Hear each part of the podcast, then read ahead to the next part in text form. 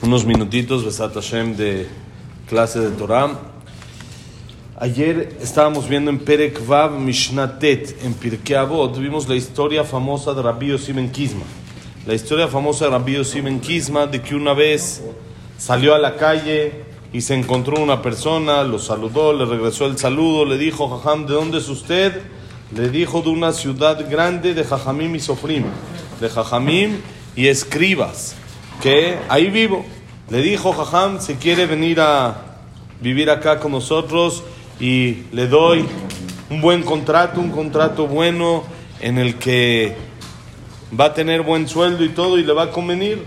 Le dijo, aunque me des toda la plata, oro, dinero, diamantes, joyas y todas las piedras preciosas del mundo, no vivo más que Bemakom Torah, en un lugar de Torah, porque después de 120 años no le acompañan a la persona ni dinero, ni plata, ni oro, ni nada. Ya dijimos, después de 121 no se lleva ni los calcetines, ni los calcetines, más que únicamente que se lleva las acciones buenas, Torah, mitzvot, masim, tobim. Entonces, ¿de qué me sirve todo el dinero que me estás ofreciendo si no voy a avanzar en mi espiritualidad. Ayer ya explicamos de que el jajam entendió de que la importancia, lo que quería esa persona era únicamente el dinero, era lo que le interesaba y por eso antes el, el, primer tema de la junta, antes de hablar cuál es el proyecto, cuáles son las cosas que van a mejorar, qué es lo que van a hacer, cuáles son los puestos, las divisiones, todo lo que se tiene que hacer, se habló directo de dinero. Cuando se habla directo de dinero no es buena señal. Primero hay que tomar el, el tema como debe de ser, la, el proyecto como es, y ya después hay que tocar también el tema de dinero, pero no puede ser eso lo primero. Entendió el jajam que esto no iba por buen camino, y como no iba por buen camino, le dijo mejor, no le entro, no le entro. Pero dijimos que íbamos a tocar dos, tres puntitos más sobre esta, sobre esta Mishnah importantes que había que tocar. Y miren qué increíble. Dice Rabbi Yossi Kisma, una vez salí al camino. ¿Tienes que ir, Eliau? ¿Tienes que ir? Una vez salí al camino. Y me encontré a una persona. Dicen Jajamim que es una vez salí al camino, una vez me desconecté del Knis. Me fui al camino, me desconecté. No, me, no estuve concentrado en lo que me, tenía que estar concentrado. Dije, ya, ahorita un ratito me tengo que despejar. Y salí al camino. Una vez, dice Rabbi Ben Kisma. Y no era para su nivel. Él podía salir, se podía despejar, pero con conexión todavía. Tenía que estar unido y conectado a lo que pasa en el Knis, en el Bet Midrash. Entonces, una vez salí y me encontré una persona. Dicen Jajamim, ¿quién era esa persona? El Yetzerara. Cuando una persona sale y se desconecta del Knis, cuando está conectado al Knis, pues el Yetzerara su nivel baja, no tiene tanta energía, tanta fuerza, llamémoslo así. Pero cuando uno se desconecta y dice, ya, me tengo que despejar, voy a dejar todo. Sí, uno se tiene que despejar, pero seguir conectado. Voy a dejar todo, de inmediato llega el Yetzerara. ¿Y qué nos convence? ¿Con qué? Con dinero. Te va a convenir dinero y le ofrece a la persona y le dice, bueno, haz esta trampita, haz este negocio chueco, haz esto así, engaña en esto, haz algo que te va a convenir por dinero. Ayer escuché que dijo mi jajama algo increíble que leyó, que no sabe qué tan verdad es, pero dice, la idea es muy correcta. Él dice de que está escrito en la Gemara de que el Yetzer Hará de la época de antes de Abodazara, de hacer idolatría era muy grande, era muy fuerte. Es más, Rabashe, el que recopiló la Gemara, el que escribió la Gemara, el Talmud que hoy en día tenemos de Rabashe, dice que una vez estaba dando una clase y dijo, vamos a hablar de nuestros amigos, de nuestros compañeros, llamémoslo así, y habló de Menashe, Menashe el rey de Israel, no Menashe el hijo de Yosef, Menashe el rey de Israel. Este Menashe era un rasha, él era así abodazara, mucho, mucho abodazara. Y habló de él y explicó una clase de él. Y en la noche le llegó Menashe en sueño. Y le dijo, ¿que tú y yo somos cuates o qué? ¿Cuál amigos? Le dijo, ¿tan amigos tú crees de que somos tan amigos que te voy a hacer una pregunta a ver si me la sabes contestar, a ver si estás en mi nivel. Nada más dime de dónde se parte la jalá cuando haces amotzi. Así de sencillo. A ver, somos amigos, ¿no? Entonces quiere decir que más o menos estamos en el mismo nivel. Una preguntita sencilla. A ver, ¿de dónde se parte la jalá? Le dijo Rabashi en el sueño, no, la verdad no sé, tienes razón. Le preguntó de dónde, le explicó de la parte que está más dorada, etcétera, y la Gemara explica de dónde. Le dijo Rabashi en el sueño, si, si ustedes son tan inteligentes, si tú eres tan inteligente, Menashe Melech Israel, ¿cómo te fuiste detrás de la bodázara? ¿Cómo hiciste algo así? Por favor. Hay que tener algo de sentido común, ¿cómo? Ir a servir a otros dioses. Le dijo Menashe, si hubieras estado en mi época, tú hubieras alzado la ropa para correr más rápido y que no se te vaya a atorar con las espinas, para correr detrás de una eh, idolatría. No tienes idea el Yetzer que era. Era algo muy fuerte. Pero Jajamim le hicieron shejita ese Yetzer Degollaron ese Yetzer y por eso es más sencillo. Al otro día Rabashi dijo, vamos a estudiar de nuestros maestros. Y habló otra vez de Menashe, ya entendió de que era un error, que sí estaba pésimo, pero no somos quien para hablar de gente de ese nivel, porque no entendemos el nivel que tenían esas personas y el Yetzerara que tenían, pero se le hizo Shejita ese Yetzerara. Entonces dice que, eh, eh, dijo mi jajam que está escrito en un libro, que le preguntaron, le contaron, el Hazonish una vez expresó y dijo que ese Yetzerara se intercambió. No es que se canceló, sino se cambió en otra cosa. Y dice el Hazonish, ¿en qué se cambió hoy en día? ¿Por qué hoy en día? En el deseo por el dinero. El deseo por el dinero hace a la persona que haga un montón de cosas que no debería de hacer. ¿No, Jaime? Tarugadas, errores, engañar, evadir, hacer trampas, hacer... El, el deseo por el dinero cega a la persona y lo hace... Que, pero este tzadik, este tú lo ves en el CNIS y está estudiando y está... Pero en negocios, cuidadito. Ten cuidado, no te conviene meterte, no te conviene hablar con él, cuidado, no paga, te la hace de tos, pero es religioso, no entiende, esto es Gesel, es robo, es robo, como, es algo tan claro que es robo, te hace una bonificación al pedido y te hace sin motivo, así nada más, y si no te parece, no te pago, y cosas así de que uno dice, oye, no estoy hablando con el que estaba estudiando ayer en la noche en el CNIS, estaba estudiando como si fuera el jajá más grande de la ciudad y, le estaba echando ganas y, de verdad, no era algo falso. Está ensegado por el dinero. El Yetzer hará. Hoy en día, la lucha es eso. Entonces, ¿qué llegó con Rabbi Yossi Ben Kisma? El Yetzer hará y le ofreció dinero. Si te saliste del Midrash, te saliste del Knis, te desconectaste, ahora te ofrezco que te desconectes por completo. Te voy a ofrecer dinero para que te vengas a vivir con nosotros reaccionó Rabbi Yossi Ben Kisma, que esta persona que no le está hablando de un proyecto, no le está hablando de nada y directo le ofrece dinero, no debe de ser una persona, debe de ser el Yetzerara en carne propia. Le, habrá venido un Irur, ¿no? Así como que hizo Teshuvah, dijo como me salí, por eso me llegó el Yetzerara. Creo que es Rab Jaime, eh, Rab Jaime me parece, pero no estoy 100% seguro. Hay que buscarlo en el Michel Abot. En el Michel Abot ahí lo trae. Ah, buenísimo. Y dice, después de eso le dijo, no, reaccioné, me equivoqué. Aunque tú me des todo lo que quieras en el mundo, no vivo más que en un lugar de Torah. Sí puedo salir y despejarme y desconectarme un poquito, pero mi vida, mi conexión, mi sentimiento está únicamente en un lugar de Torah. Porque cuando uno se aparta y está fuera de la Torah, ¿qué pasa? Le llega el Yetzer con este tipo de propuestas con, este, con estos negocios que parecen buenos, parece algo, oye, es una, una buena oportunidad, pero si uno lo nota y lo revisa a profundidad, se va a dar cuenta que ese negocio no es bueno, no le conviene, porque lo único que le están ofreciendo que es dinero. Y por eso le dice, Rabbi Yossi Kismal Yetzerara, me di cuenta que después de 120 años, eso no me lo llevo. Si fuera tan importante como tú dices, habría que llevárselo, ¿no? Dicen de que una vez falleció una persona y estaba subiendo hacia el Shamaim su alma. Subió, subió, subió y estaba ya muy cansado. El camino es largo, ¿no? Dice la Gemara que de acá al primer cielo son 500 años de viaje.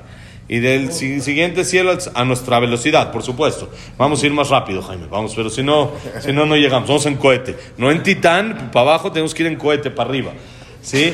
500 años y de ahí hasta el segundo cielo 500 y así hasta el séptimo cielo son 500 en cada uno. Entonces, camino lejos. Entonces esta persona ya estaba cansada de tanto subir, subir, subir. Tenía sed, tenía calor y ve una tiendita, ve una miscelánea y entra a la miscelánea. Ahí también llega el Oxo, sí. El Oxo y entra uno al, entra al Oxo y le dice, joven, una coca bien fría, por favor. Le dice, sí, con todo gusto. Y este señor que hacía en su vida se dedicaba a conseguir y a coleccionar monedas de diferentes países. Entonces saca pesos y le va a pagar con pesos y dicen, ah esta aquí no, no se maneja. Ese tipo de moneda, aunque esté mejor ahorita, está cambiando el dólar y eso, pero a peso no estamos tan mal allá arriba para que nos estés pagando con pesos. Bueno, dice, bueno, pesos no, bueno, dólares. Dólares internacional le saca dólar, le dice, no, tampoco, esta no. Bueno, euro, euro sí. No. Dice, bueno, ya saben qué es la última. Yo creo que con esa sí la libramos. Shekel, esa tiene letras en hebreo hasta parece que es de judíos y todo. Pues shekel, te pago con shekel. dice, no, pues, shekel no aceptas. Ya, eso está en hebreo. Dice, bueno, me juego mi última baraja. Saca de la bolsa un diamante envuelto en un papel. Saca el diamante, pero ya no puede, necesita una coca, necesita, tiene, calor, ya no puede el, cansancio. Abre el de este y le va a enseñar el diamante y le dice el dueño el de la tiendita le dice el, el ángel, momento, momento, espérame, espérame. Agarra el papel y se da cuenta que es un recibo de tzedaká que dio. Es este. Este es el que funciona. No, ni el dólar, ni el peso, ni el euro, ni los diamantes. No, no. Aquí el papelito este, este el que diste una vez 150 pesos de tzedaká a una persona necesitada, lo que sea, esa es la que funciona acá. Dice, eso me tendría que haber dedicado en este mundo a coleccionar esos recibos, no a coleccionar billetes, para que funcione. Dice Rabbi Siben Kisma, no le acompaña a la persona después de 120 años más que estos recibos. No el oro, no la plata, como dijimos, ni los calcetines se lleva, ¿qué sí se lleva? Los recibos de Tzedakah, las cosas buenas que hizo, las mitzvot con las que hizo. Y para acabar, dijo el Jafetz Haim, Dijo el Jafetz Haim, como dijimos, el Pasuk dice, Vitaleja geoteja, cuando camines te va a acompañar Hashem, eh, la Torah que es en este mundo. Cuando te acuestes, te va a cuidar, que es la tumba. Ahí la Torah también nos cuida. Y cuando te levantes, de ella vas a platicar cuándo es. Después de Tejiat Ametim, que llega el Mashiach, que todos nos vamos a levantar, vamos a hablar de la Torah. Quiere decir que la Torah es acá, allá y después de también Tejiyat Ametim. ¿Por qué? Dice, Lia Kesef Velia Zahav Neum Hashem Elokim. Para mí es el oro y para mí es la plata, dijo Hashem. Eso no me sirve. ¿Me quieres pagar con oro y plata? Eso no sirve. Eso es mío, dice Hashem. A mí me tienes que pagar con algo que no es mío. ¿Hay algo que no es de Hashem en este mundo? Sí. Los actos que la persona hace. Lo que la persona hace, eso es de él. Él lo hizo. Eso no es que Hashem se lo regaló porque Cabiajol, Hashem así decidió. No es que no puede, pero Hashem así decidió que él no puede decidir qué va a hacer la persona. Eso cada uno de nosotros decidimos. Y nosotros decidimos qué es lo que hacemos, quiere decir qué es lo único que tenemos y lo único que es nuestro. Dice el Jafetz Haim, le llegó una persona una vez un citatorio. Y le llegó una hoja membretada por el rey para una cita en un juicio en lo que lo acusaban de pena de muerte. En 30 días tenía que ir al juicio, estaba acusado de pena de muerte. Esta persona ve la carta y empieza a temblar. Y dice, ¿qué voy a hacer? ¿Qué voy a hacer? Y dice, voy aunque sea ayudarme, que alguien me, me acompañe al juicio. No puedo ir yo solo, tengo que llevar a alguien que me ayude. Entonces va con su mejor amigo y le dice, oye, mira, aquí está una carta, esto, lo otro, tengo citatorio de pena de muerte y esto. No, me harías favor de acompañarme. Le dice, no, no, no, no, perdón. Yo justo ese día tengo un viaje a Honolulu y tengo que ir a Hawái. Y eso, ese día en 30 días yo no puedo. Me encantaría, me encantaría, pero no, no puedo. ¿Está bien? Va con su segundo amigo, que no es el mejor amigo, pero también es de sus buenos amigos. Y le dice, oye, ¿me acompañarías esto, el otro? Le dice, mira, la verdad, sí estoy acá, sí todo. No salgo de vacaciones esta vez, pero me da mucho miedo. Yo no me quiero meter que piensen que yo soy cómplice, que esto, que el otro, yo te acompaño a la puerta. A la puerta del juzgado, ahí te dejo para que aunque sea no vayas temblando en el camino, ahí te voy abrazando y te voy echando porras y desde afuera te echo porras, pero adentro yo, yo no yo quiero salir, luego tú no sales y yo quiero salir, mejor yo no me la juego. Y este señor ya nervioso, su mejor amigo no, su grupito de amigos así generales tampoco, dice, ¿qué voy a hacer? ¿Qué voy a hacer? Y dice, pues voy a ir con uno que no es mi gran amigo, pero es un conocido. Ve al CNIS, buenos días, buenas tardes, los saludo. Eh, nada más así, pero no tenemos una gran relación. Le voy a pedir, pues ya es lo último que me queda, ya no puedo hacer nada. Va con ese y le dice, sí, sí, sí, claro. Tú tranquilo, yo sé leyes, yo te saco, platícame tu caso, yo te voy a ayudar, yo te voy a salvar. Conmigo, estate tranquilo. Besrat Hashem, yo la arreglo. Yo voy contigo yo voy a abogar por ti, voy a decir que te conozco, que eres buena persona, etcétera, etcétera, y te voy a sacar. Y así fue. Este tercer amigo fue y lo sacó. Dice el Jafetz Haim, lo mismo pasa a la persona en este mundo. Tiene la persona tres amigos y tiene un juicio después de 120 años que tiene que pasar. Su mejor amigo de la persona en la vida, ¿cuál es? ¿Quién es el mejor amigo de la persona? El billete. Dinero.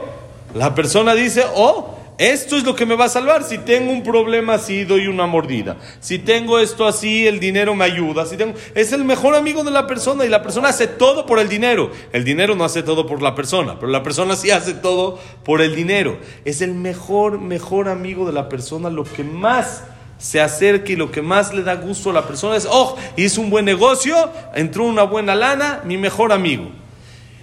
Y uno va después de 120 años con el dinero y le dice, oye, échame la mano, ahí tengo, tengo broncas, tengo juicio, tengo, no me porté tan bien como debería. Y le dice el dinero, yo no le entro. Yo tengo un viaje, yo tengo que ir. Pasó el dinero a los herederos, yo ya no, te, ya no, ya no soy tuyo, ya cambió de dueño, ya todo. Y el dinero le dice, goodbye, no es asunto mío. Segundo amigo, va la persona con él. ¿Quién es el segundo amigo de la persona? Ahora sí, la familia, los amigos. Ese es el problema, de que muchas veces la persona piensa que el dinero es más importante que la familia. Uno hace todo por el dinero y descuida a los hijos por el dinero. Como saben, les he contado varias veces, ¿no? Que una vez un hijo le preguntó a su papá, oye papi, ¿cuánto ganas? Dijo, ¿qué te importa? ¿Qué más te da? Dice, no, quiero hacer un negocio contigo. Dice, a ver, negocio, a ver, vamos a ver. ¿Qué quieres? Dijo, gano tanto. O me dice, vamos a sacar la cuenta, sale que ganas 100 dólares por minuto, vamos a decir, 100 dólares por minuto, buen, buen negocio, ¿no? Dice, papi, déjame romper mi alcancía, yo quiero ser el hijo, ¿no?